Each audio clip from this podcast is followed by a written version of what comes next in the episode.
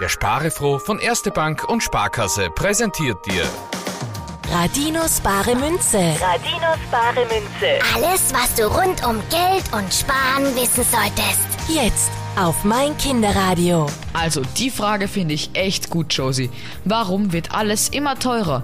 Die hat uns Julia sechs Jahre aus Wien an sparefroh.meinkinderradio.at geschickt. Und das fragen sich ganz viele Menschen. Ich auch immer wieder. Von Jahr zu Jahr kosten die Dinge mehr, auch wenn die Leute in der Arbeit nicht mehr verdienen. Das heißt ja dann, dass das Geld immer weniger wert ist und ich mir immer weniger dafür kaufen kann, oder? Ganz genau. Und ein gescheites Fachwort dafür ist Inflation. Es ist nicht immer gleich viel Geld im Umlauf. Wenn die Leute gerade viel Geld haben, dann wollen sie auch mehr einkaufen, das ist ja klar. Wenn es aber nicht genug Waren gibt, dann steigen die Preise und alles wird teurer. Ah, wenn es wenig von einer Sache gibt, dann ist sie teurer.